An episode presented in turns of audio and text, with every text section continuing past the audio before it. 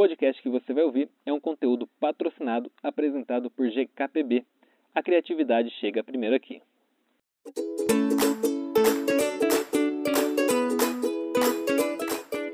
Oi, pessoal, eu sou o Eric Rocha. Oi, eu sou Matheus Ferreira. Oi, eu sou o Victor.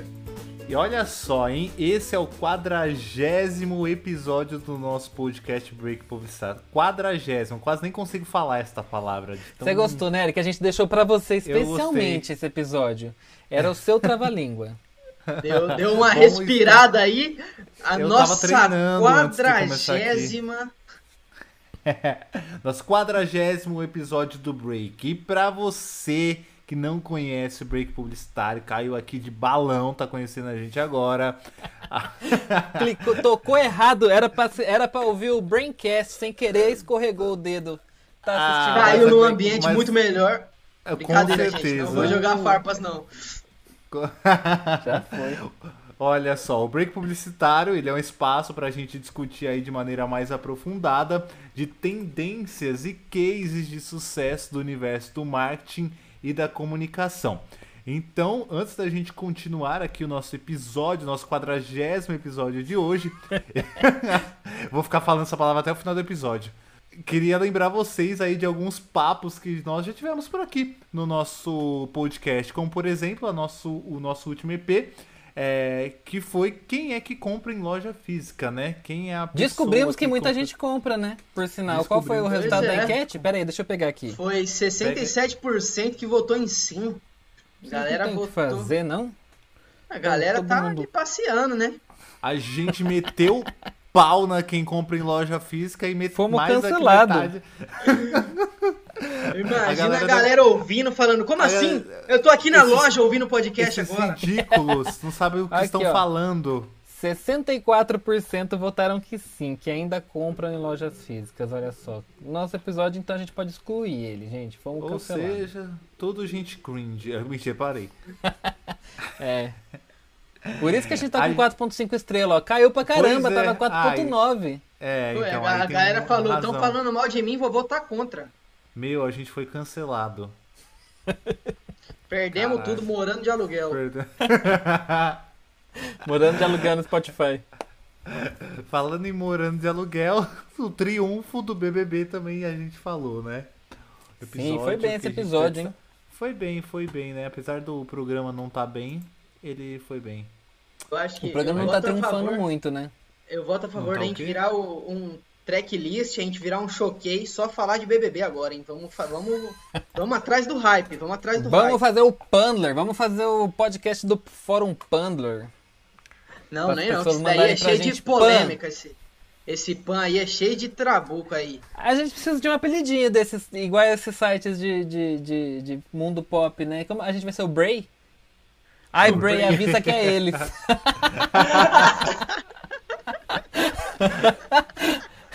Eu gostei. Vocês aprovam o Bray? A gente vai ser o Bray. Galera, que quiser mandar pra Bray. gente, ó, nas redes sociais, que a gente vai falar daqui a pouco, chamem a gente de Bray. Segue, Eric. Ele decidiu, ele decidiu. É, tá até batida. A gente também tem um episódio que a gente fala da falha dos unicórnios. Tem outro que pergunta aí. Caiu. Pergunta não, né? Afirma. Caiu o Ibope tendências de 2022 e também tem um episódio muito legal que foi a retrospectiva de 2021. Então, para quem tá chegando agora, escuta o episódio de retrospectiva de 2021 que você vai gostar pra caramba. Olha, e digo mais, o de tendências de 2022, ele bateu o recorde de mais ouvido dos nossos últimos, sei lá, 15, 20 episódios, hein? E antes da gente começar, eu queria lembrar vocês que vocês podem seguir o nosso canal aqui na plataforma de podcast da sua preferência, né? Se você está ouvindo a gente pelo Apple Podcasts, Deezer, Spotify, é, é, que mais? Google Podcast, tem uma caralhada de aplicativo de podcast que vocês podem usar, mas eu digo para vocês que o melhor é sempre o do Spotify, tá? Tem mais recursos e a gente consegue mensurar tudo direitinho aqui, dados lá, de vocês. O Spotify está envolvido aí agora em polêmicas sei se você é, viu aí. Correu atrás do prejuízo, né? Até onde tá eu pro, vi. Promovendo antivacina, esse safado. Correr então, atrás do prejuízo depois... depois de levar um baita prejuízo. Então, é, depois do cancelamento veio, né? É, gente, é, Tá bom, esquece que eu falei sobre Spotify. Ouçam onde vocês quiserem, tá? Não precisa segue mais. coração, Acabou segue o coração. Spotify. Vamos sair do Spotify. Não, aí também é, não, que aí a gente já perdeu tudo morando de aluguel, já estamos com 4.5 aqui, sai, se sair também piorou. Bom, é, e a gente tem também as nossas redes sociais, né? A gente é arroba Break Publicitário lá no Instagram e no TikTok e arroba Break no Twitter. E aí vocês sigam a gente lá e manda aquele direct chamando de Break, o Eric vai responder todos. Ele é o Bray. Eu sou. Não, somos todos nós o Break. É Os uma Brays. persona. Ó, mas deixa eu falar, galera, falta 8, oito inscritos lá no YouTube pra gente conseguir mudar o URL do nosso canal, então por favor, se inscreve lá, vamos fazer mutirão. Bom, vai lá, vai de escalada, Victor. No episódio de hoje a gente vai falar sobre a relação entre a história da propaganda e a história da sociedade, os tipos de propagandas históricas, que são as que seriam canceladas, as que são referências e as que podem ter sido aí um surto coletivo que a gente não faz nem ideia de que existiu.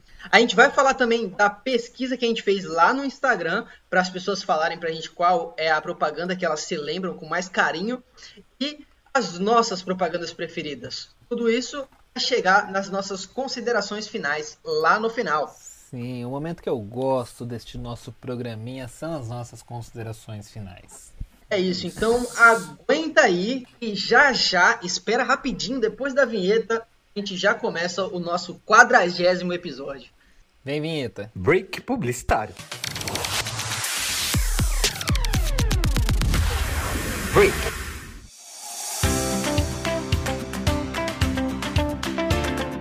Agora, Eric e Victor, eu quero falar sobre o projeto Geração que Faz Bem da Nestlé. Em mais uma iniciativa de celebração dos seus 100 anos de Brasil, a companhia acelerou projetos de impacto social liderados por jovens para que eles ganhem escala e ajudem a gente a criar um futuro melhor. A marca promoveu mentorias para esses jovens e ainda utilizou suas embalagens que estão presentes em 99% dos lares brasileiros para dar publicidade a esses projetos. Nesse episódio a gente vai falar com a Ana Luísa Bezerra sobre o Aqualuz, um dispositivo que busca ajudar a população a purificar água de cisternas por meio da luz do sol.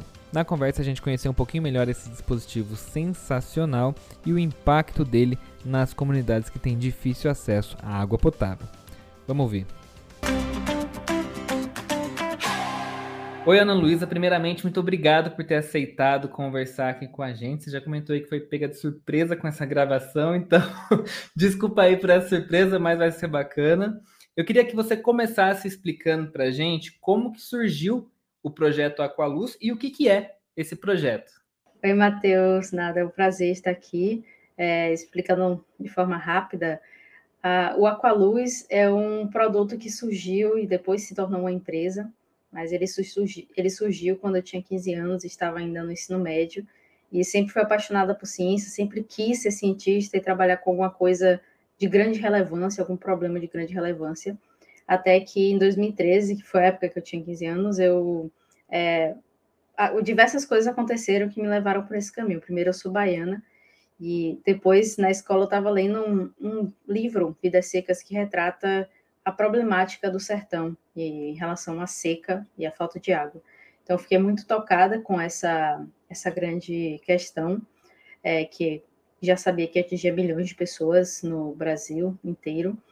E uh, depois eu vi uma oportunidade de participar de um prêmio Jovem Cientista, que o tema era água. E foi aí que tudo começou.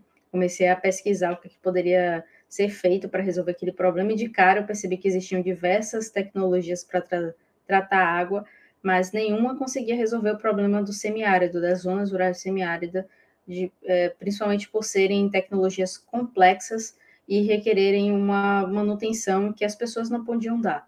Então, quando eu fui buscar a construção do Aqualuz, eu quis que fosse uma tecnologia simples o suficiente para que eu, com 15 anos, pudesse desenvolver sem apoio assim de, de laboratório nem nada do tipo, pudesse desenvolver no quintal da minha casa e que as pessoas também pudessem utilizar por muitos anos, garantindo a independência ao acesso à água potável. E foi assim que nasceu o Aqualuz, é, até dá para ver ele aqui atrás, um protótipozinho. Ele é uma, hoje, depois de oito anos desenvolvendo a tecnologia e já na versão décima 13, que a gente está partindo, Uh, o Aqualuz ele é um, um, produto que é basicamente um reservatório. Esse aqui é a miniatura que vocês viram. Ele tem uma capacidade de 10 litros, mais ou menos. A pessoa coloca água, uma água doce, não é qualquer tipo de água, é água doce, água de, de chuva, água de alguns rios. Depois deixa essa água em exposição diretamente à luz do sol. Os grandes diferenciais do Aqualuz é que ele só usa a luz do sol, não usa substância química, não usa energia elétrica, não usa nenhum tipo de filtro complexo e vai fazer esse tratamento da água em espaço de tempo de mais ou menos três horas, até que o sensor que está dentro do equipamento, que é o sensor químico, ele muda de cor e assim a pessoa sabe que a água pode ser retirada para o consumo. E detalhe que são 20 anos de durabilidade da tecnologia e a manutenção é apenas limpeza com água e sabão. Então a gente conseguiu trazer o melhor produto possível para essas zonas rurais do semiárido. É, então é uma água que ela é própria para o consumo. A pessoa pode consumir essa água depois, depois desse processo aí do, do Aqualuz, né? Exatamente. E quais são os maiores feitos do projeto? Quando a gente fala de projeto de empreendedorismo social, é, a gente sabe, né, ainda mais é, é, dentro do momento que a gente se encontra, de pandemia, muitas dificuldades, o que dá aquele calorzinho no nosso coração é quando a gente vê as histórias de sucesso que esse produto ou que esse serviço que a gente oferece, ele proporcionou para outras pessoas, né? Você tem alguma história assim que, que te marcou, alguma pessoa que utilizou esse produto? Que você pode contar para a gente de um, algum desses dos, dos maiores feitos aí do Aqualuz? É, posso com certeza, é um dos primeiros beneficiários, que é uma história que terminou se repetindo muitas vezes para outras famílias sempre quando a gente vai selecionar as famílias que vão ser beneficiadas, a gente termina dando preferência a famílias que tenham crianças pequenas, que são as principais vítimas das doenças de veiculação hídrica. Hoje, até em termos globais, é a segunda maior causa de mortalidade infantil, o consumo da água contaminada. Então, é, nas primeiras famílias, logo quando a gente implantou as, as versões iniciais do Aqualuz e foi fazendo acompanhamento, de cara a gente recebeu o depoimento de uma mãe e contava que dava água contaminada para os filhos porque simplesmente não tinha outra alternativa. Ela sabia que aquela água não era potável, mas os filhos tinham sede, pediam por água e o que ela tinha que fazer era dar água. Depois, quando eles ficavam doentes, levar ele para o posto de saúde. Era um ciclo sem fim. É, então, eles faltavam escola, faltava trabalho por conta disso. E depois de ver o brilho no olho, a felicidade dela de receber o Aqualuz, a gente sabia que estávamos indo no lugar certo, que tínhamos é, escolhido a região certa para atuar, o foco certo daquele público-alvo tão carente e esquecido. Então, essa história dessa mãe se repetiu diversas vezes, né? Encontrar famílias que passavam por essa situação de é, histórico de doença de veiculação hídrica e depois do Aqualuz, essa realidade mudou. E agora vocês estão nessa parceria com o Nestlé, né, do projeto Geração que Faz Bem. É, eles ofereceram mentorias para vocês, vocês também vão ter divulgação nos produtos Nestlé. E eu queria saber de você, como que você acredita que essa parceria com o Nestlé vai ajudar nesse projeto de vocês? Ah, eu acho que primeiro falar da Nestlé é falar de um, uma empresa que tem esse alinhamento com alimentação. E segurança hídrica e segurança alimentar caminham extremamente juntas. É, são duas coisas que precisam estar sempre em conjunto para que a gente possa ter uma, é, uma saúde de qualidade até as próximas gerações possam crescer saudáveis. E eu acredito que essa parceria vai ser uma impulsionadora para o, o impacto que a gente faz hoje na STW e para chegar para que a mensagem do nosso trabalho chegue a mais pessoas, a gente possa atrair mais parceiros, mais clientes, né? Porque hoje quem paga pelas nossas soluções não são as pessoas. Quem pagam são grandes empresas como a Nestlé, que têm alguma certa atuação em áreas rurais e investem para que grandes comunidades sejam impactadas de uma só vez. Então, às vezes, a gente impacta 100 famílias, 200 famílias de uma única vez com um único projeto.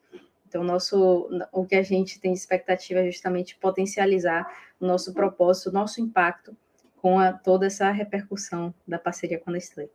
Bom, e esse é um projeto bastante recente, né? Você explicou aí um pouquinho da história dele para a gente. E eu queria saber é, como que você enxerga o futuro. Imagino que vocês já devam ter uma série de coisas que vocês queiram testar, que vocês queiram fazer de diferente nesse roadmap aí. Mas eu queria que você explicasse para a gente, mais ou menos daqui cinco anos, como que você enxerga o Aqualuz. Então, para esse roadmap, eu considero três principais tópicos. O primeiro, principal de todos, o número de pessoas impactadas. Hoje a gente tem 13 mil pessoas impactadas por nossas soluções, que não é mais o Aqualuz, mas esse é o, o segundo tópico. E até daqui a cinco anos a gente quer atingir cerca de um milhão de pessoas com as nossas tecnologias, com as nossas soluções.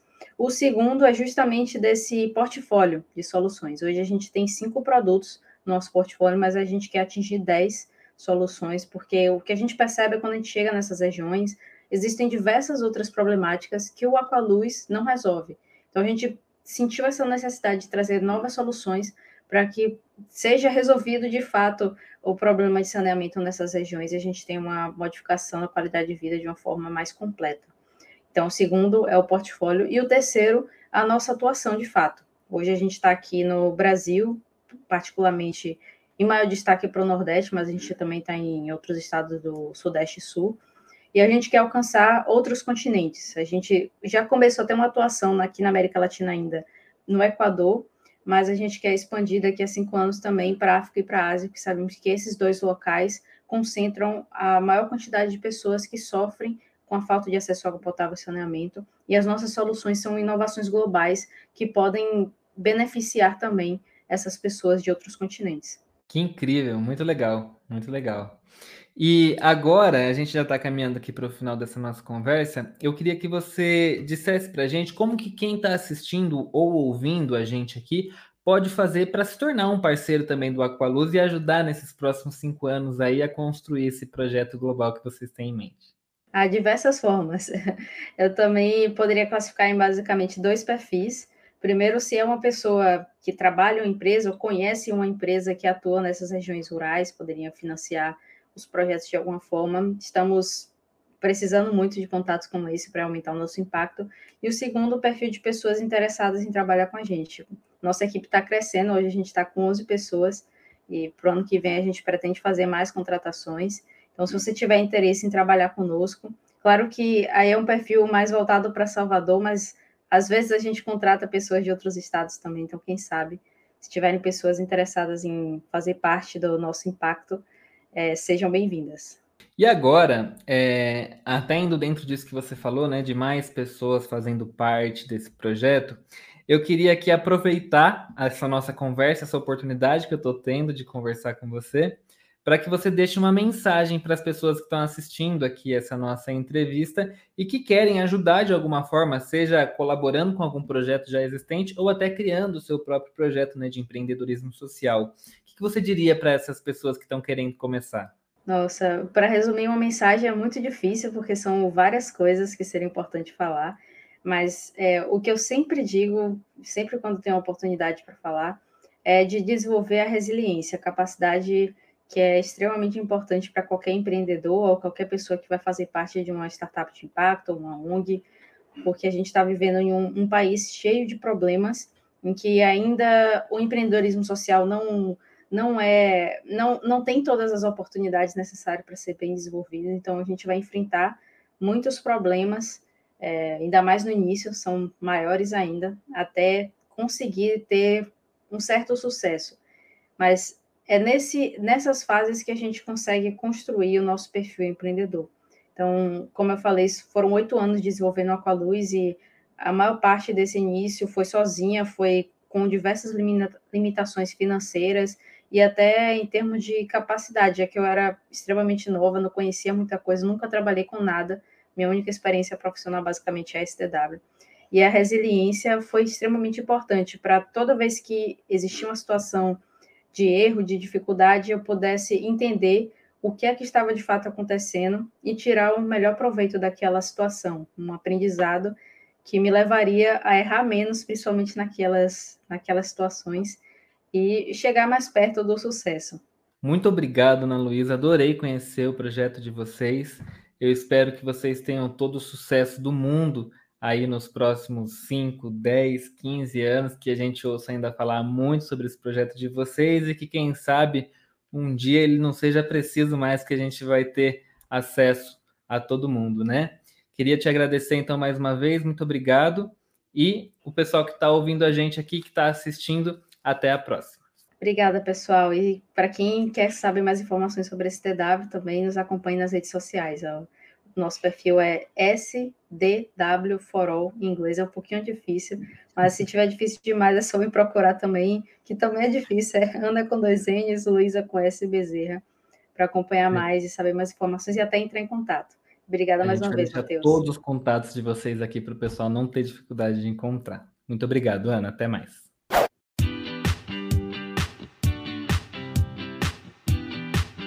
Bom, minha gente, vamos começar aqui com o nosso episódio, nosso quadragésimo episódio. Eu não tinha falado ainda esse, isso, né? Precisava falar quadragésimo episódio.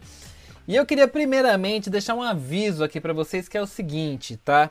É, a gente vai trazer aqui para vocês uma série de propagandas, a maioria delas eram, sei lá, anúncios de revista, de jornal, eram anúncios, eram anúncios impressos que a gente fez uma pesquisa em diversos sites confiáveis é, para trazer aqui para vocês. Muito. é, é, a gente se preocupou muito em, em tirar isso de sites extremamente confiáveis, mas ainda assim, eu já deixo aqui para vocês que, como são anúncios extremamente antigos, é dificílimo confirmar a veracidade disso.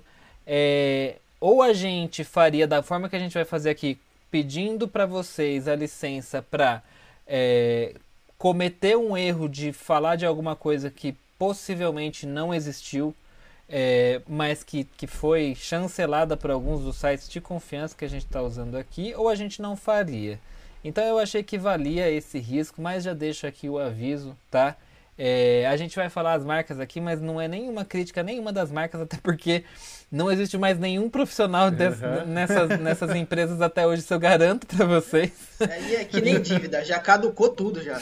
Já caducou, Aham. exatamente. São todos anúncios que caducaram.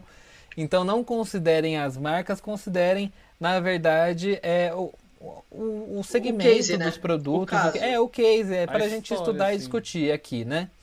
É, então já queria deixar aqui esse aviso. é, que pode ser que, enfim, né? A gente nunca consegue, a gente nunca imagina o que vai acontecer. De repente a gente posta aqui, alguém descobre que na verdade esse anúncio nunca existiu e a gente fica de louco. Mas tudo bem, se a gente estiver pagando de louco aqui, já pagaram antes da gente. Então, é, a gente tirou algumas do Estadão, algumas do BuzzFeed e algumas do UOL e algumas de um outro site muito bom que se chama Propagandas Históricas é, e que faz esse trabalho de catalogar a publicidade, um trabalho incrível, inclusive. É, então, são basicamente esses os sites que a gente está tirando, tá? É, e eu queria começar aqui essa nossa conversa com vocês que estão nos ouvindo e com esses dois rapazes que, que, que, que me acompanham aqui nessa jornada maluca desse podcast. É, para falar um pouquinho sobre por que, que a gente trouxe esse tema. Primeiro porque o Eric ama esse tema, eu já sabia que ele ia gostar. Eu amo, verdade. Inclusive, a gente tem um tema que foi bem parecido, né? Do quem aprovou Os isso. A jingles. gente discute bastante. jingles. E quem aprovou isso. A gente discute bastante cases um Sim. pouco mais antigos, né? E eu sou apaixonado por isso, desde a época da faculdade. Sim. É, e segundo, porque assim, é, quando a gente traz esse tipo de, de tema, a gente vê nos nossos, nos nossos acessos aqui, que são os nossos melhores episódios também, que aparentemente vocês também se interessam bastante por isso, e eles são uma ótima oportunidade da gente discutir sobre o nosso mercado, né? E o que eu queria começar falando aqui é que eles deixam muito claro esses anúncios que a gente vai falar aqui agora, e a gente depois vai voltar nesse assunto, sobre como a publicidade evolui com a sociedade e a sociedade evolui com a publicidade. É quase que um movimento cíclico entre a publicidade e a sociedade, onde um vai empurrando o outro para frente. Né? É, vários dos anúncios que a gente viu parecem extremamente absurdos. Não à toa a gente, é, a gente dividiu eles aqui em publicidades que seriam canceladas, publicidades que parecem ter sido um surto coletivo e as publicidades que são referências até hoje. Justamente é por- porque assim, teve de tudo, né? A, a publicidade, principalmente aqui no Brasil, ela tem uma história muito rica, muito cheia de Sim. conteúdo. E ao mesmo tempo, esse conteúdo muitas vezes pode ser uma bela de uma porcaria também, que é o que a gente vai trazer em alguns deles aqui.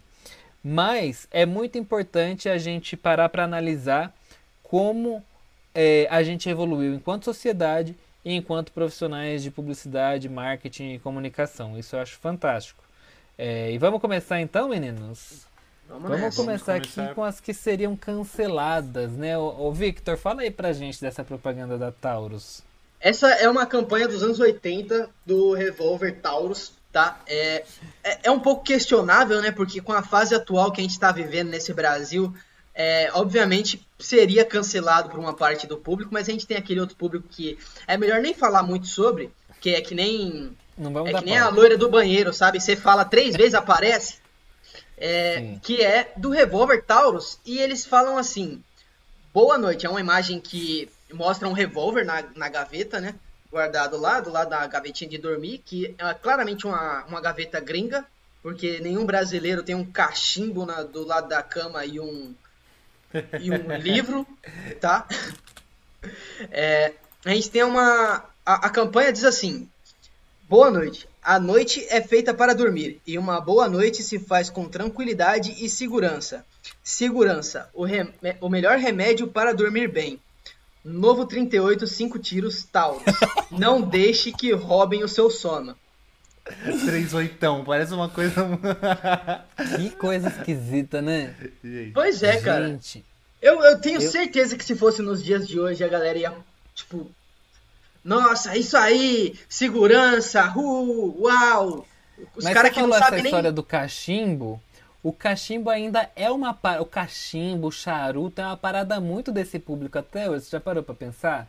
sim. Eu acho que na verdade eles não evoluíram mesmo, eles pararam ali, ó. É brega, ali né? Eles estão até Tudo hoje. que é brega, a galera, a galera é muito a favor. Sim. Não, o melhor é a redação desse texto. Não deixe que roubem o seu sono. Cara, é impressionante. Vamos pro. Ó, eu só queria falar que a, Ta- a Taurus é uma das principais empresas brasileiras fabricantes de arma, né? Até hoje, né? Eles, inclusive, eh, valorizaram muito aí com a eleição do Bolsonaro, inclusive. É, muita Essas- coisa valorizou, né? Valorizou as armas, valorizou o caso de nazismo também, né? Desvalorizou, né? É, tem esse da Volks.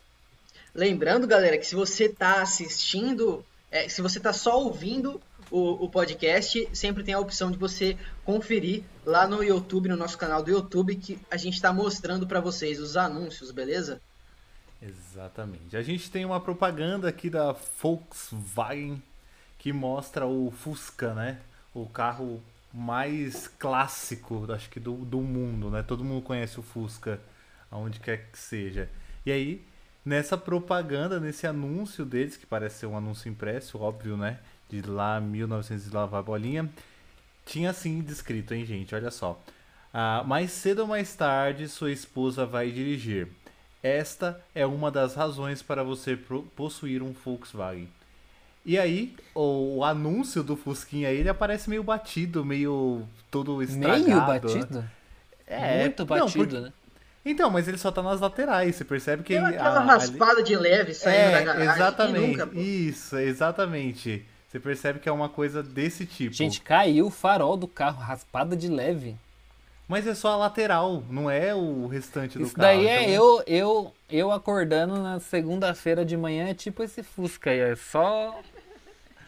Ou seja, mas aqui é uma crítica às mulheres, né? Ou seja, a mulher no volante. Sim, é um reforço daquele pensamento machista que existia muito nessa época, né? De que mulher não sabe dirigir, que, aliás, isso acontece até hoje, né? Mas aqui ele verdade. fala, ó, que esse anúncio, ele aparentemente brincava com a questão é, de que era fácil de trocar as peças do Fusca, né? Porque Isso. dono de carro sempre tem essa coisa, né? Que precisa, quando você compra um carro, precisa ser fácil de comprar peça. Porque se comprar um carro que dá trabalho para trocar peça depois, você cria uma baita dor de cabeça. Então eles estão falando, eles começam aqui nos dois primeiros parágrafos, eles dizem assim, ó. Caso sua mulher venha bater em algo com o seu Volkswagen, isso não lhe custará muito. Peças Volkswagen são fáceis de trocar e baratas. Olha só, eles continuam ainda. É, Quer dizer que sua esposa não está limitada a amassar apenas o paralama. Ela pode amassar o capô, arranhar a porta ou soltar o para-choque. Isso pode deixar você furioso, mas não vai deixar você pobre. Cara, isso aqui é pura Pode misoginia, arranhar né? a tua cara. É, É mas o bizarro. proble- é que aí a gente vê de novo a- a- o pensamento machista, porque eles podiam muito bem fazer esse anúncio sem colocar a mulher aí na, na questão, né? Pô, é só Exato. você falar que, o, que teve peça barata, que é a Volkswagen, que é um Fusca, então, enfim. Inclusive, É, mas- Fusca é dono de um dos, dos, dos anúncios mais lembrados aí na publicidade, né? Que é o Think Small, não é? que era o, o, o Fusca era um carro pequenininho, eu não lembro muito bem a história desse, desse, desse anúncio, mas é que o Fusca, todos os carros na época eram muito grandes, e aí o Fusca chegou sendo pequenininho e eles fizeram um anúncio com essa pegada, tipo, para favorecer o fato do, do Fusca ser pequeno. Bom, vamos seguir. Cadê o da criança fumando? É esse mude para 100mm, é isso? Uma caneta, eles brincam com a caneta. Putz, eu tinha morder. essa caneta. Eu tinha essa caneta. Você fumou, eu tenho certeza que você enfiou a caneta na boca. Provavelmente. É porque tinha um chocolate de fumar, de, de, Tinha de chocolate de né? fumar também. É. Tinha. Mas esse daí é a caneta, eles brincam com Eu o de sei, mas eu lembro caneta. muito dessa caneta. Como chama? Silva Pen? Gente, que saudade. É Silva Pen? Olha o efeito da nicotina de caneta na- no, no cérebro do Matheus. Ai, que saudade de fumar essa caneta. Gente, eu lembro real dessas canetinhas. Era- Era, ela, ela vinha no estojinho com a, a parte da frente transparente. Nossa, vai então, vai, igual- vamos lá. Igual a caixinha de cigarro. Será que ela é inspirada em cigarro? Sim, então sim. O, o anúncio diz, Então vamos lá. fala que é do tamanho do maço de cigarro, um bagulho assim. Ó, estamos aqui com o anúncio. Mude para os 100 mm. 100 milímetros? O que, que é isso? Não sei, né? Ó, troque a sua caneta por uma Silva Pen 100 milímetros. É isso mesmo. Ele- lindas formas coloridas vão aparecer diante de seus olhos. Silva Pen vem num estojinho com seis cores. Ah, qualquer um deles cabe no bolso da sua camisa, porque é do tamanho de um maço de cigarros. E 100 milímetros de carga dão para você desenhar 2 km. Avise seu pai que você também vai mudar para os 100 milímetros. Peça a ele para comprar um estojo de Silva Pen. É o tipo do vício que vai encher a família inteira de orgulho. Meu Deus do céu. Quer dizer, eles já tinham noção do vício, né? Aham. E aí tem uma criança com um estojinho de caneta fingindo que tá fumando uma caneta na propaganda. Que coisa impressionante. Aí o mais impressionante é a tagline, né? A caneta de fibra mais mordida na América Latina. Gente de Deus. Perdi todo o amor que eu tinha por esse estojinho bonitinho que ele era. Sem julgamentos com a empresa. Ah, é que verdade. Você falou lá no começo do episódio. Pois é, então tá bom. Bom, e a gente também tem aí um anúncio de uma enceradeira mirim, né? O que, que é uma enceradeira mirim? Uma enceradeira é de você passar no chão, né? Então a gente tem a Cham- Champions, que é a garantia, garantido por Isnard, que é um- uma marca aí. E aí no anúncio desse- dessa enceradeira infantil tem uma menina com uma enceradeira mesmo, né? E tá escrito assim, ó, ah, Champion Mirim, né? Champion Mirim, para tornar a tarefa de lar mais agradável, a Champions criou, não, não enxergo, gente. Criou Criou a enceradeira Mirim para sua filhinha. Com as mesmas características de durabilidade e garantia. Ou seja, Ou seja, a mulher podia trabalhar a coisa na casa, a filha podia trabalhar a coisa na casa, mas eles não nem citaram o, o, o caba velho pôde que, que, que fica em casa, né? É, é justamente pra para criança, pra menina já nascer com aquela ideia de que ela precisa fazer os serviços domésticos. Pois é. Entendeu? exatamente. Damares Nossa. fica orgulhosa. É, aham. Temos também a Crespinha, né? A Crespinha. Crespinha. Fala aí da Crespinha que Crespinha. já deu já deu o que falar, né? A gente tem aqui esse anúncio super infeliz, né, da Crespinha, que eu acho que não vale nem é, ficar frisando muito bem o que está escrito aqui, nem o desenho que tem aqui também, que é bizarro, ainda mais que esse K no, no logo. É, que recentemente eles quiseram ressuscitar, né, a Crespinha, Matheus. Tudo, tudo que tudo tem muito mau gosto nessa Crespinha, né, cara? Tem uma O- série de problemas. O nesse nome, o desenho. personagem, essa letra K branca no, no, no design do produto, tudo muito errado, tudo completamente bizarro. E aí, quando foi em 2019, se eu não me engano, deixa eu ver aqui, Acho que foi em 2019 mesmo. Aqui no site chamado. Não, foi em 2020, junho de 2020, um, um site chamado GKPB publicou aqui que Bombril é relança Crespinha e é acusada de racismo. Obviamente não podia sair em outro lugar senão na nossa coluna Quem aprovou isso? Porque Sim, é muito falou mais dela, do que né? A gente bizarro. falou lá no episódio do Quem Aprovou Isso. Falamos, É, falamos. É, é, é, esse anúncio é bizarro, não tem muito o que falar, né? E só vale lembrar uma coisa, esse produto nunca tinha saído de linha. O que aconteceu foi que alguém parou para olhar lá as redes sociais e relembrou dessa estupidez incrível que era o Crespinha. E aí deu todo o problema. E aí efetivamente o produto acabou saindo de linha. Mas ele ficou muitos anos, né? Desde esse anúncio aqui ele estava no portfólio. É de quem mesmo esse produto? Bombril, Bombril? bombril. Enfim, uma infelicidade, né? Gigantesca. Vamos passar rápido por esse porque esse é péssimo. O que mais que temos aqui? Temos Casa das Cuecas. Ó, então tem esse anúncio aqui incrível do Casa das Cuecas. Que eu nem sabia que já existia Casa das Cuecas nessa época. Eu também não. Dê para o seu namorado. 12 de junho é o dia do seu namorado. Em qualquer uma das nossas 11 lojas, não deixe de dar para ele. Temos mais de 500 artigos diferentes com etiquetas famosas e preços apaixonantes. Eu acho assim, ó, tosco, sem graça e agressivo. Eu, Eu eu, também acho. Eu, o Victor falou um negócio que ah, hoje vê post de redes sociais. Eu acho que isso, de repente, caberia atualmente, sei lá, numa marca de lubrificante, numa marca de camisinha, que você já, te- já espera disso uma certa maldade, uma certa malícia. É, o Kamed tem feito algumas coisas nesse Sim. nível, assim, né? Eu acho que aí, dependendo da, da marca, eu acho que cabe. Agora aqui, Casa das Cuecas, eu acho que totalmente fora e não vejo isso em outro, em outro sentido, sabe? É, eu achei esquisitíssimo isso também, não curti não. Próximo. Bebidas Bebida al- alcoólicas. Pra virar no trabalho. A gente tem uma propaganda aqui que ela diz, uma propaganda de 1967 que incentivava o consumo de bebida alcoólica, geralmente para virar no trabalho, né? Quem nunca trabalhou virado? Vocês já trabalharam, né? Já.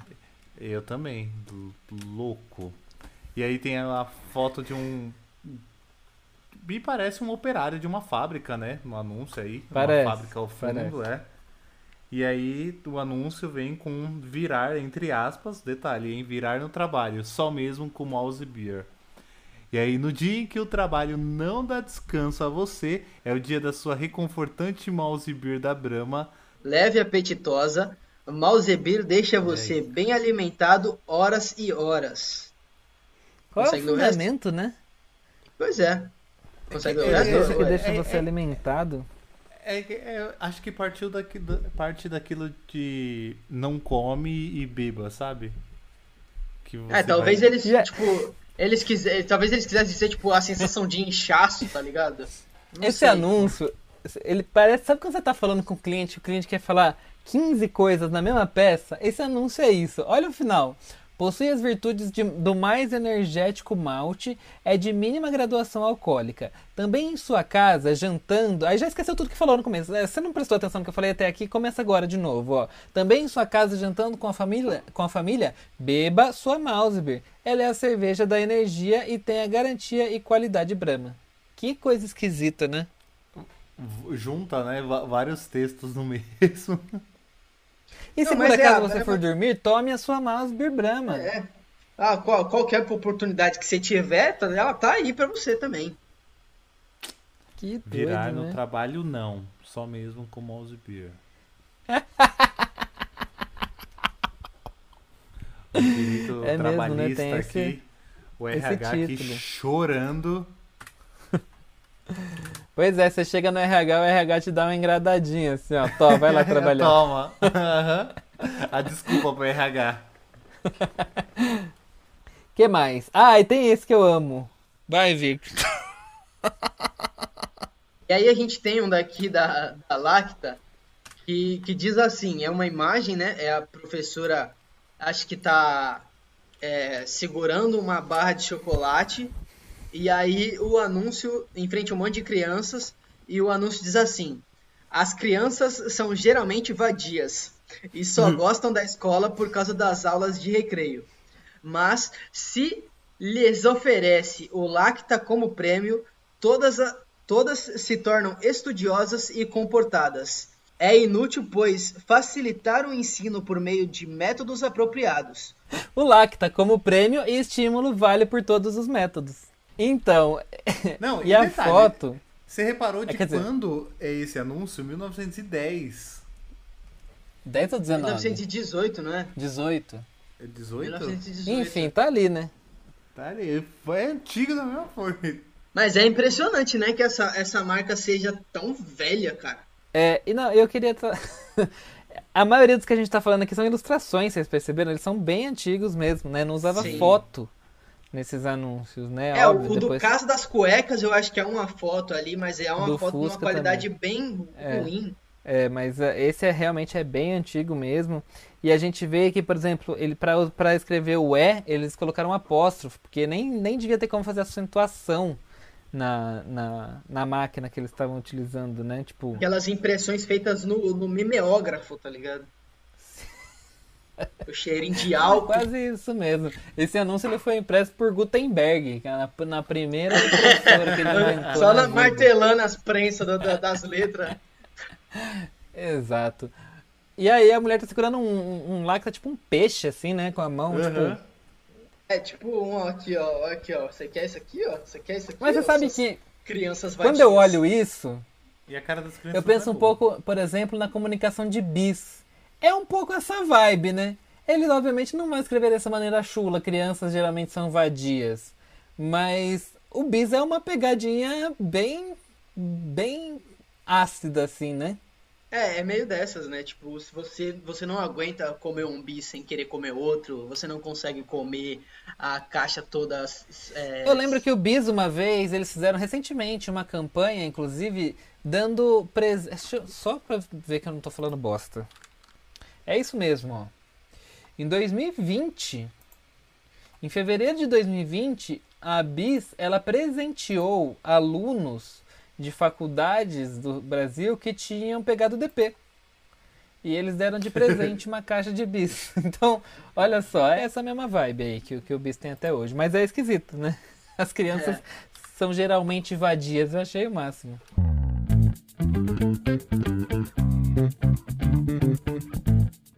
Bom, a gente teve essas que, que, né, que dariam um baita de um cancelamento, mas a gente também tem alguns anúncios que foram que são referência até hoje, né? Esse a gente não precisa nem entrar nas páginas dele, que acho que a maioria que a gente já sabe todos de cabeça.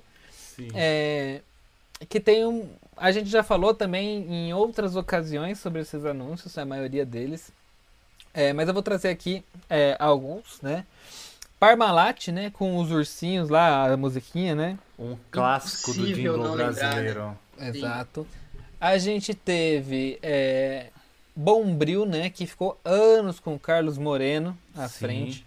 Tem uma que eu gosto particularmente, que é a do DDD, da Embratel. Me marcou muito isso, porque eu acho interessante que tinha que comunicar uma coisa muito técnica, muito nova e que ia fazer muito parte da, da, da vida da população brasileira.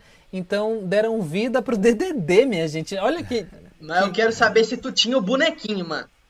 eu não tinha, mas eu era louco pelo Eu bonequinho, mas eu não tinha o bonequinho, velho. Como é que era o Meu nome do Deus. boneco, mano? Era DDD Poxa, você 21, tinha, não era? um, você tinha um bonequinho, você é novinho, você não devia, nem deveria Eu tinha o lembrar. boneco, cara. Como é que era o nome do boneco? Você não tá confundindo, não, né? Tem o Super, Não- ah, era... era... o Super 15, pô. Era o Super era o- 15, é. sim. O Super 15 veio bem depois. O Super 15, Foi. ele é ele é filho dos DDD. É, Sim. ele é filho dos DDD, pode crer. Eu Os tinha o Que aí Super é- 15, eram, era, era colorido, né? Um de cada Coloridinho. Era, os três, Isso, os três era- moleque, né? cor. Isso. Eu achava muito bom, gente, o DDD. Eu, eu realmente, assim, era apaixonado pelo DDD. Por E acho onde que andam ajudou- os DDD hoje? Por onde anda? Acho que a gente podia hoje fazer os 5Gs, né? Faz cinco crianças vestidas de G pra falar do 5G. O que, que vocês acham? Mas era isso. Eu acho que foi lúdico e fez a gente entender o que, que era DDD. Eu gosto muito das, das propagandas. Era da Embratel na época, né? Olha que Embratel. loucura. Olha que engraçado, em 2017, a Embratel fez outra campanha com os meninos crescidos, do- os meninos do DDD. Caralho, a Embratel existe ainda. Em 2017, né? É, 2017 ela existia, né? Também tem Faber-Castell com a campanha de Aquarela, né? Que é do Toquinho, se eu não me engano, né? Aquarela. Que é um clássico tanto da música brasileira quanto. Eu desenho um sol amarelo. Exatamente. Quem As nunca desenhou um aquarela. solzinho pensando nessa música, não é mesmo? Eu desenhava sempre. eu, aliás, Nossa. Eu Fala, quebrava a cabeça com ir com cinco ou seis retas é fácil fazer um castelo. Me quebrava muito. se faz chover com dois riscos, tem um guarda-chuva. Como faz um guarda-chuva com dois riscos? Ué, um assim É, um e T. mais curvado, é. Isso aí não é um risco, isso é uma curva, tem que ser um T. Não, é um risco, guarda-chuva é um é. T. E aí, Peraí, risco deixa eu ver só se é dois mesmo. Ó, a gente pode fazer um episódio de análise da canção do Toquinho. É, mas era isso mesmo, era dois riscos. Fica aí o desafio pra quem tá ouvindo a gente pra fazer um guarda-chuva com dois riscos. É E claramente mandem um T. pra gente. É claramente Manda um assim, ó, Bray, consegui fazer aqui os dois riscos. Bray. Pipoca com Guaraná, que depois foi assassinado por uma artista que eu não posso citar o nome, que eu fui proibido judicialmente. Pelo ah, eu fandom. po- a Manu Gavassi. Coitada, acabou com a, com a história do Guaraná. É, mas. Pipoca com Guaraná é um clássico, né? Já até botei aqui a minha fotinha com cantando Pipoca com Guaraná quando era criança. Compre batom, quem nunca também, né? Esse aí foi. Eu acho que hoje, eu acho que hoje não poderia esse compre batom. Ele tinha uma vibe meio meio seita, né? Ah, na Eu época acho- não hoje, né? Na época ele já caiu. Ele já foi. Já Foi? Era muito autoritário, né? É. Compre batom. Era, não, e o menino batom. botava um negócio chacoalhando assim, né? Balançando Não, de um que lado isso, pro outro. A criança ficava como? Travadona ali, parecia que tinha usado outra coisa em vez de batom. Não, era bem doido, mas marcou muito também, né? Sim, não tem como, eu lembro E- direto. Danoninho Ice, que retornou recentemente, né? Foi sua essa matéria, Victor, no, no Foi, GKPB, foi no minha. Danoninho Ice? É engraçado que depois de grande o menino continua fofinho. Ele continua legal. fofinho mesmo. Achei muito legal eles terem ref- refeito essa, essa parada, porque o Danoninho Ice voltou agora todo reformulado, né? Voltou cheio de parada nova. E aí eles chamaram o, o, mesmo garotinho. Tinha outra menininha que fazia junto, talvez ela não tenha topado, Tinha. não sei o que, que rolou, mas chamaram Cobrou só o menininho. Tô brincando, não tem essa informação não. Mas eu cobraria, você fez. precisa de mim, porra. Como que você vai chamar outra pessoa? Eu ia cobrar bem caro. Mas, mas aí ficou sem, que chamou o menino lá, o menino topou e ficou muito legal. Pois é. E tem mais alguma que vocês lembram dessas campanhas? Cara, eu lembro, eu, eu lembro, mas eu não sei se é delírio meu. Eu lembro dos comercial da Recreio. Sabe? A revista Recreio? Era marca antes mesmo. Com os Letronics. Era Letronics? Todo mundo fala disso, sabia? Eu não, eu não vivi esse surto, eu não sei o que rolou. Isso Pô, pra mim é tipo Castelo Ratimbum, que eu não vivi. Pô, que isso, Como Letronics você era muito viu bom. o pô. Castelo Ratimbum, meu? Não, não pegava na minha cidade a, a cultura. A cultura. Nada. O cara tava no Pois é. interiorzaço mesmo, pra não pegar TV Era, Cultura. É que então, pegava bem só na casa de quem tinha parabólica, mas pegar na minha casa eu nunca tive nem antena externa. Então na minha, eu basicamente a minha infância eu assisti só a Globo. Porque os- a Globo sempre foi muito boa de, de qualidade de sinal, de entrega de sinal, né? E Cria da TV. Globinho. não é, foi criado com a TV Globinho mesmo, porque era com a, a EPTV ali, né, do sul de Minas e, e região de metropolitana de Campinas. E o sinal da EPTV sempre foi muito bom, mas das outras afiliadas ali era um horror, um horror, assim, era uma coisa bizarra. Tipo, é tudo chuviscado na época, né, que era analógico. Eu não conseguia assistir nem a. Tinha- Tinha uma TV da cidade vizinha que eu não conseguia assistir. Então, tipo, Caramba. a minha infância foi um horror. Mas eu gostava da TV Globinho. Mas eu fui capaz de formar a Genkidama, formada por todos nós com o Goku, então foi o suficiente pra minha infância e vale a pena. Excelente. É, o que basta. E também gritava é hora do duelo com o Yugi, que inclusive eu acabei de baixar o jogo do Yu-Gi-Oh! Fica aí a dica pra quem está nos, escutando que acabou de Moleque, tu ativar. vai tomar um couro. Tu vai tomar um couro, porque tá cheio de frufru. Tá cheio de carta nova, um monte de maracutaia, mas- velho, que tá bizarro. É, mas tá é bizarro. bom. Yu-Gi-Oh! é Mas é bom. legal, eu adoro o Yu-Gi-Oh! Yu-Gi- Yu-Gi-Oh! era muito bom mesmo. Mas As eu- eu cartas do gostava mais demônio, lembra? Minha mãe, Eu minha mãe queria jogar fora, eu escondi. Eu, eu lembro do Datena fazendo uma reportagem disso, gente. Não era carta- o, o, o Gilberto Barros, não O foi? Gilberto Fez programa Barros também. inteiro. Gilberto Bastos também. Ah, essa Record só tem azucrinado, né? Gilberto era da Record ou era da Band? Era da né? Band, não era da Band o Gilberto Barros? Era, acho que era da Band. Era. dele? Sim, Era o Band, Leão. né?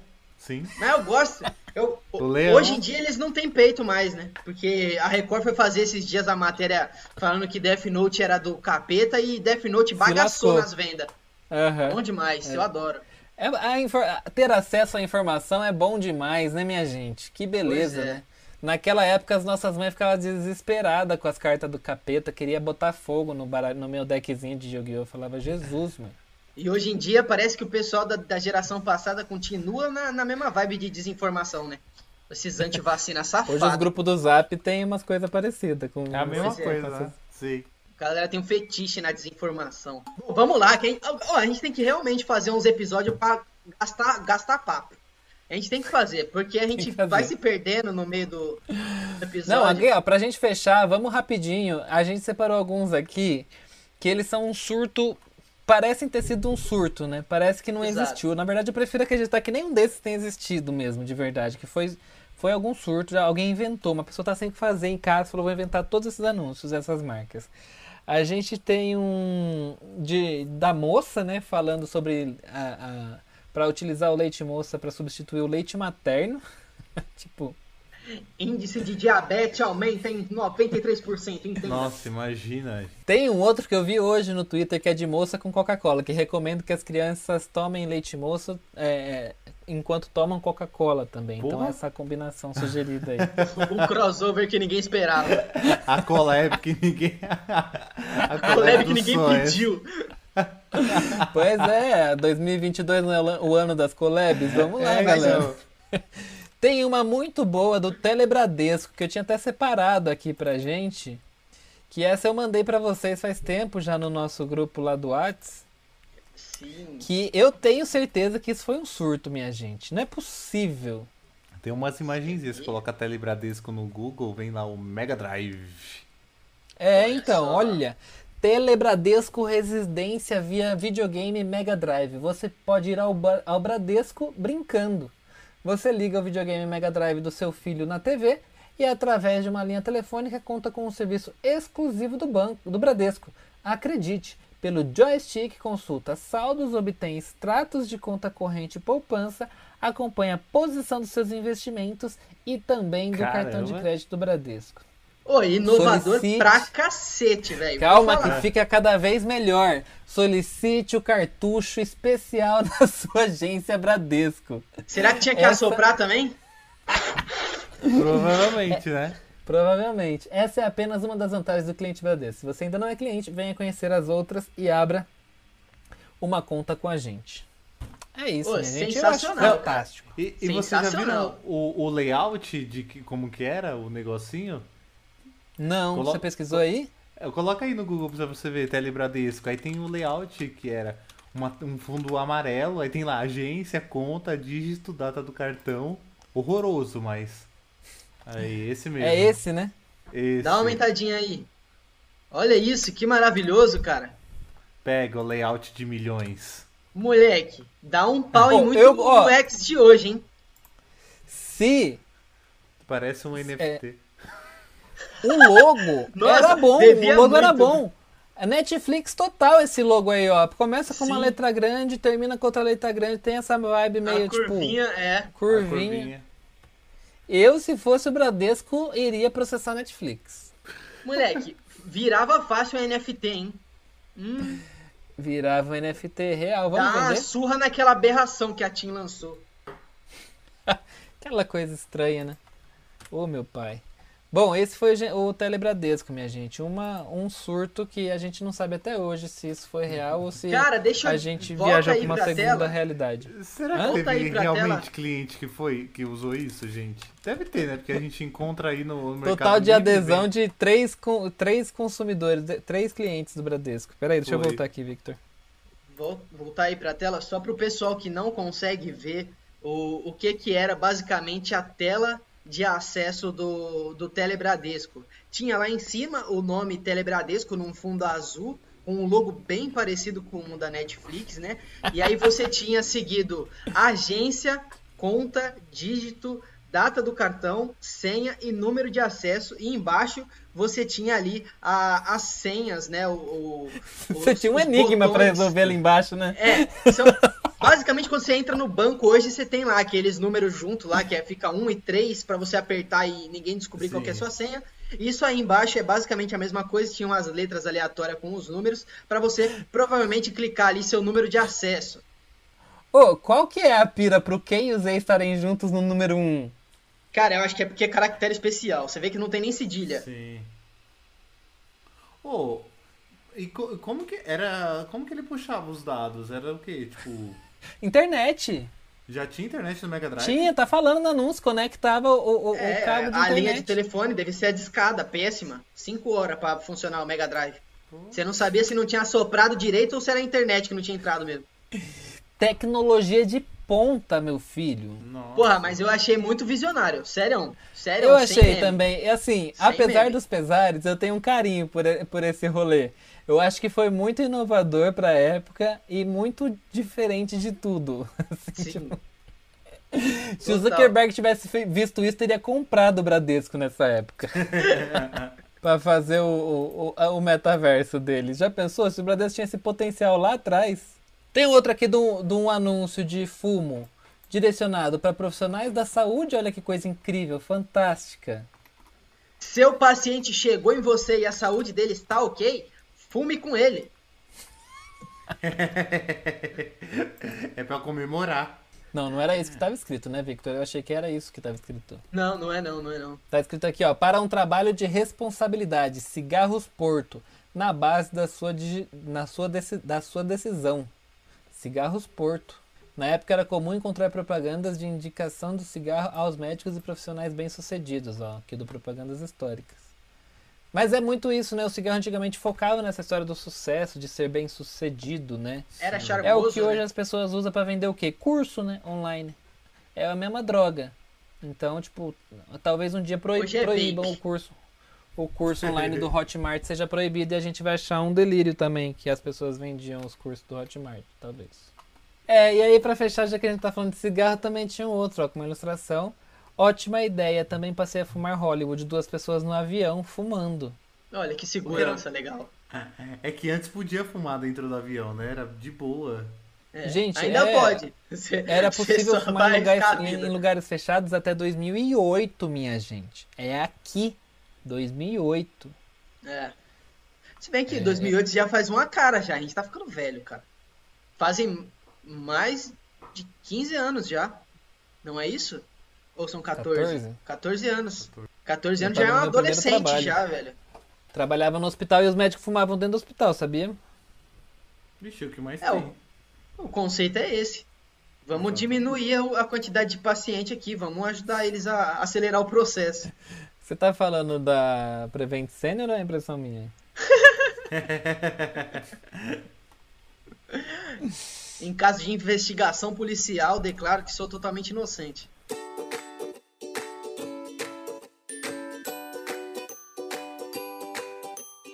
E aí, gente, a gente foi pra, pro Instagram falar com os nossos pupilos do Instagram, né?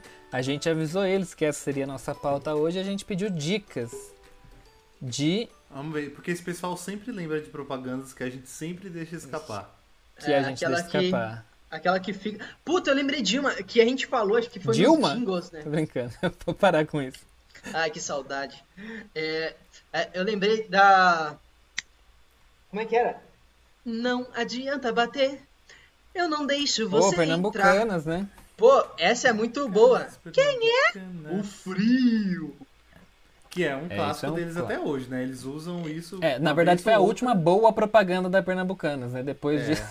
Não, teve o. Não, mentira, do celular. Do celular, Do celular muito foi bom. Cadê meu celular também é boa. Então eu perguntei para as pessoas qual a propaganda mais antiga que elas guardam um carinho especial até hoje, né? E a gente teve muitas respostas, as pessoas gostaram dessa brincadeira, viu? Vamos ver aqui, ó. Ó, a Aline Nobre falou Havaianas, comercial do aeroporto. Vocês lembram disso? Não, eu lembro, eu lembro do da Isis Valverde que ela fazia assim. Eu- nossa, tinha o. Qual que era do Sirizinho que fazia nananá? Nananana. Era acho Brahma, que né? era. Acho que era Brahma, que não era nem. Mas é que era na praia, eu lembrei de Havaianas. Deixa eu ver, Havaianas. Depois disso, Con- depois desses rolês, o Conar proibiu, né? Personagens infantilizados. Ou não sei se já era proibido, né? Porque nessa época a publicidade não tinha dono, né? Aí tem uma aqui, ó. Uma hiding na.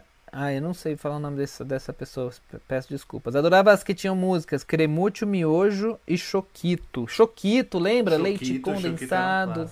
Caramelizado, com flocos crocantes, coberto com delicioso chocolate Nestlé. É, hoje é dia de Pomarola, não lembro. Faber-Castell, Parmalat, Nike. Limões da Pepsi, que também marcaram uma boa época aí, mas ho- hoje eles estariam nos cancelados, até porque eles foram cancelados quando voltaram. O Victor vai falar que achava eles muito legais e que não deviam ter cancelado. Era isso que você ia falar, Victor? Não, eu só dei risada só. É que você fez uma cara do tipo, queria falar alguma coisa sobre isso. Não, é que eu lembrei deles também. Bala de Leite Kids, essa é das antigas também, hein?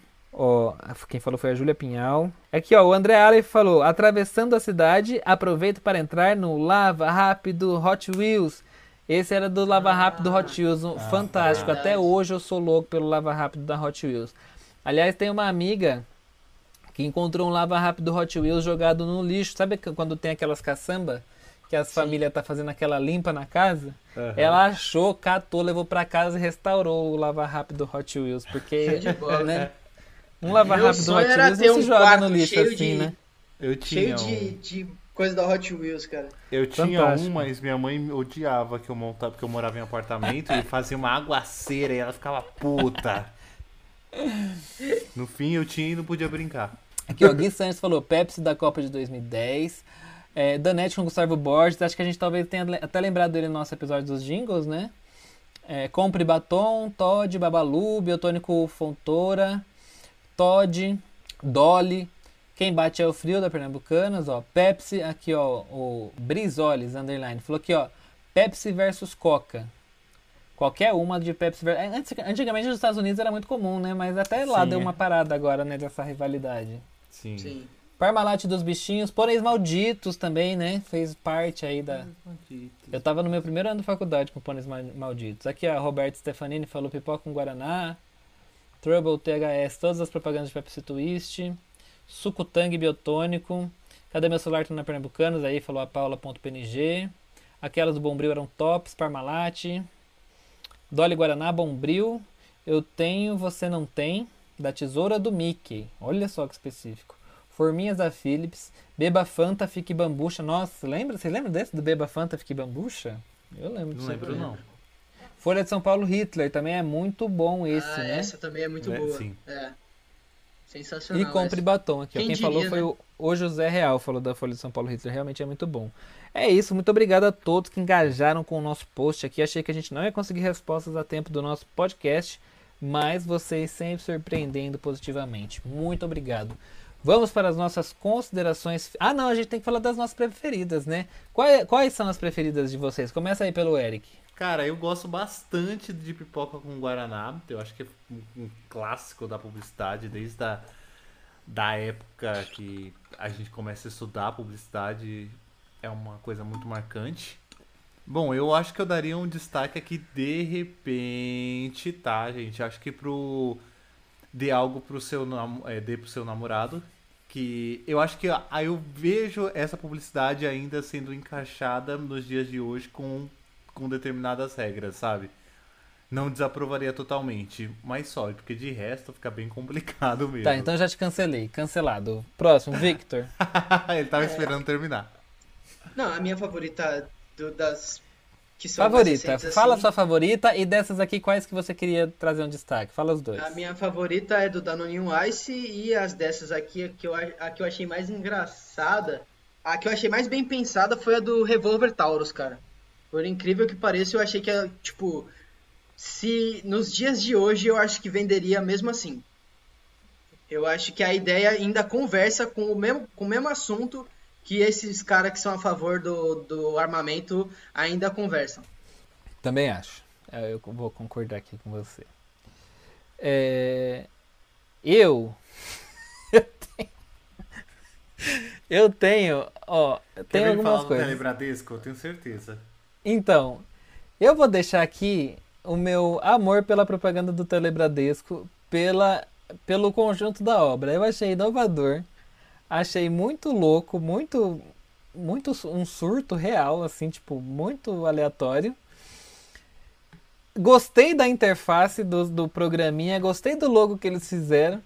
Então, pelo conjunto da obra, eu vou ficar de Telebradesco. Eu fiquei encantado com o Telebradesco. Eu achei realmente muito engraçado.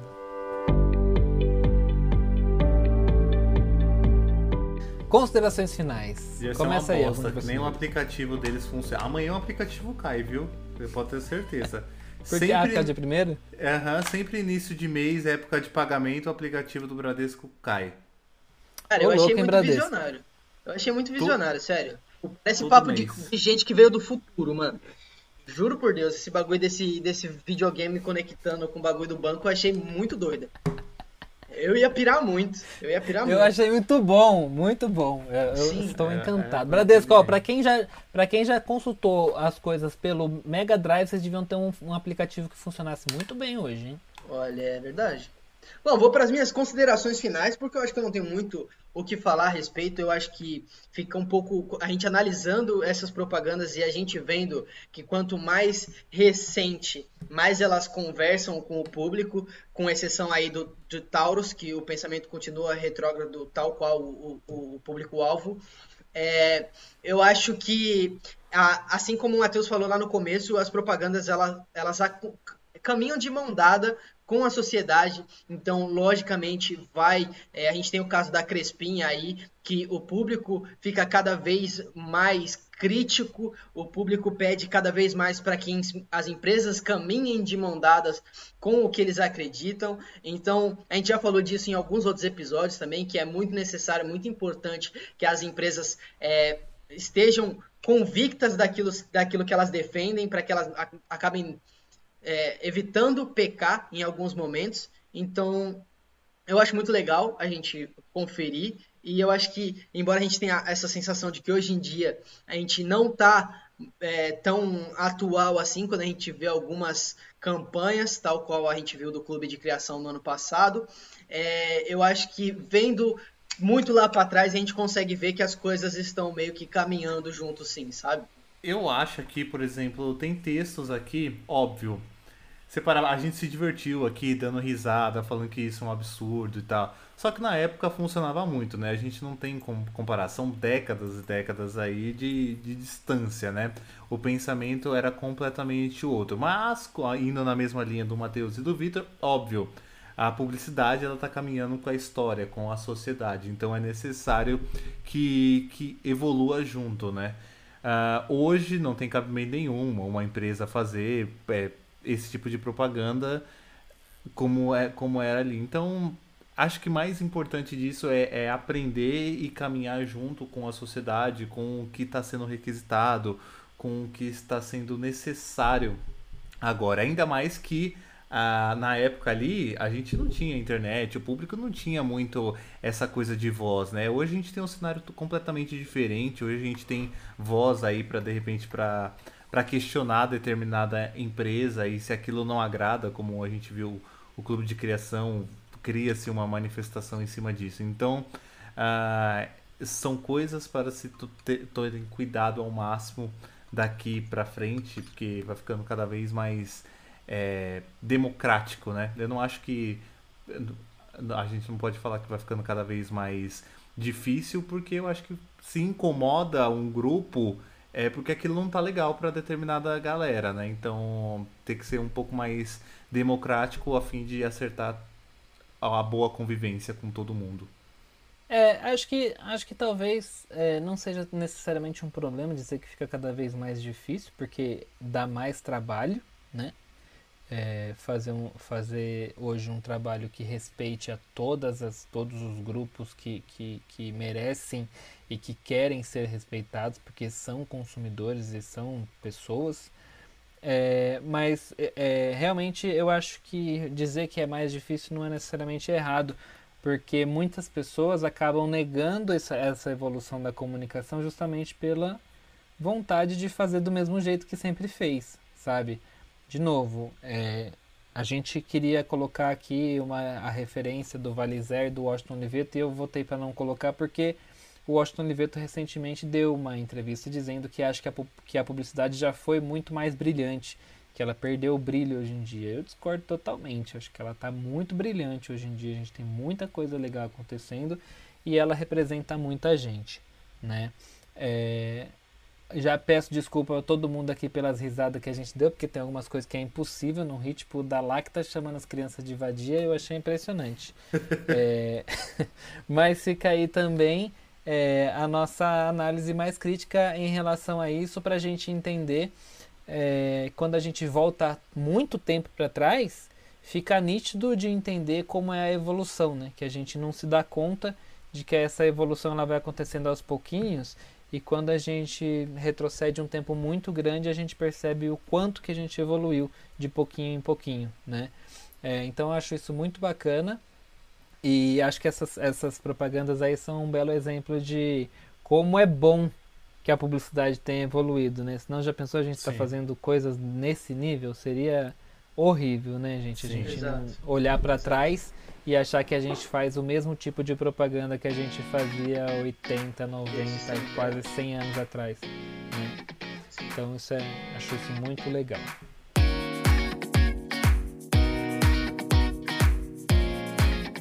Bom, então estamos chegando ao finalzinho de mais um episódio do nosso quadragésimo episódio do Break Publicitário. e agora, gente, o Spotify, para você que ficou aqui até o finalzinho com a gente, o Spotify ele permite aí realizar enquetes e perguntas dentro daqui da, da plataforma, né? Então, se você está escutando a gente pelo, pelo Spotify, entra neste episódio lá na capinha e responde a enquete, que é, na verdade a pergunta, né, que a gente colocou lá para vocês hoje, que a pergunta é qual propaganda mais antiga você se lembra de ter gostado muito? Responde lá e a gente quer saber bastante. No próximo episódio a gente dá as respostas de vocês aqui. É isso aí, gente. Chegamos no papo desse episódio. É, e vale lembrar que agora o Spotify permite que você nos avalie. Então, como tem sido a sua experiência ouvindo o break publicitário?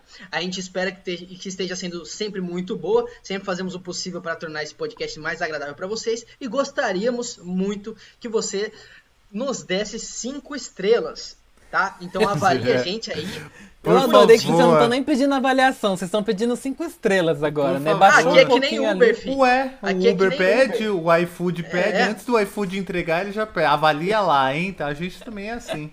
Não, porque aí a galera tem que avaliar com, com muito critério. Não é não, gente. É pra você colocar lá que é ou é bom ou é... Muito bom. É 4,5 ou 5.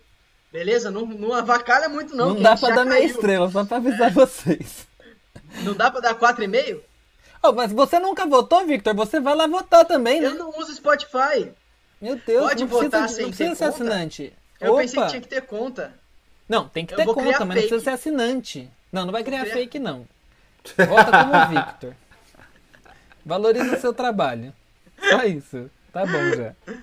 De qualquer forma, nos avaliem lá. Se vocês acharem que a gente merece 5 estrelas, por favor, nos dê 5 estrelas. Se vocês acharem que a gente merece menos, por favor, não vote. Fecha o Spotify. Bom, é isso. É, muito obrigado por assistir, tá, gente? Valeuzão.